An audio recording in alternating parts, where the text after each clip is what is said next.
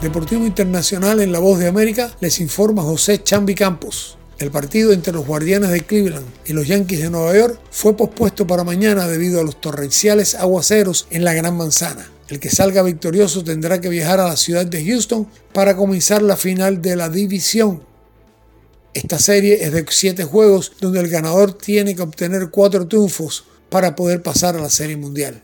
Los Yankees han informado que el abridor será el zurdo cubano Néstor Cortés, mientras que por los muchachos de Terry Francona no han confirmado a quién mandarán al montículo. El vencedor tendrá que viajar a Houston y en 24 horas comenzará la batalla. Los dos primeros juegos serán en la ciudad tejana antes de viajar a la casa del ganador de mañana para los próximos tres encuentros.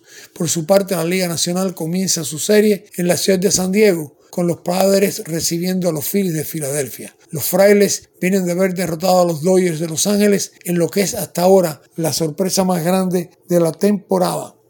Mientras que Filadelfia en su última serie eliminó a los monarcas mundiales Bravos de Atlanta, al igual que la otra.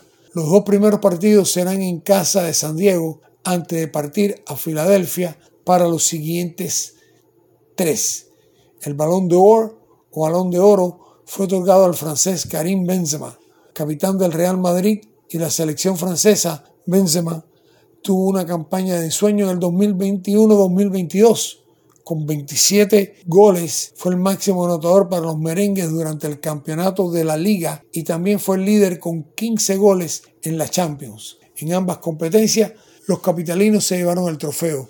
Durante sus 13 temporadas vistiendo la camiseta del Real, ha conectado cinco trofeos de la Champions, cuatro de ligas, cuatro supercopas de la UEFA, cuatro supercopas españolas y dos copas del Rey.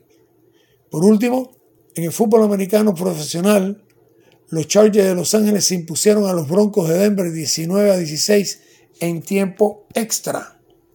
Lo que se pensaba iba a ser una batalla aérea entre dos titanes del balón, Russell Wilson por los equinos y Justin Herbert por los angelinos, resultó un juego más bien dominado por la defensa.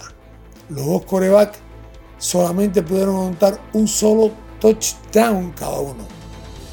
Para Deportivo Internacional les informó José Chambi Campos, Voz de América, Washington.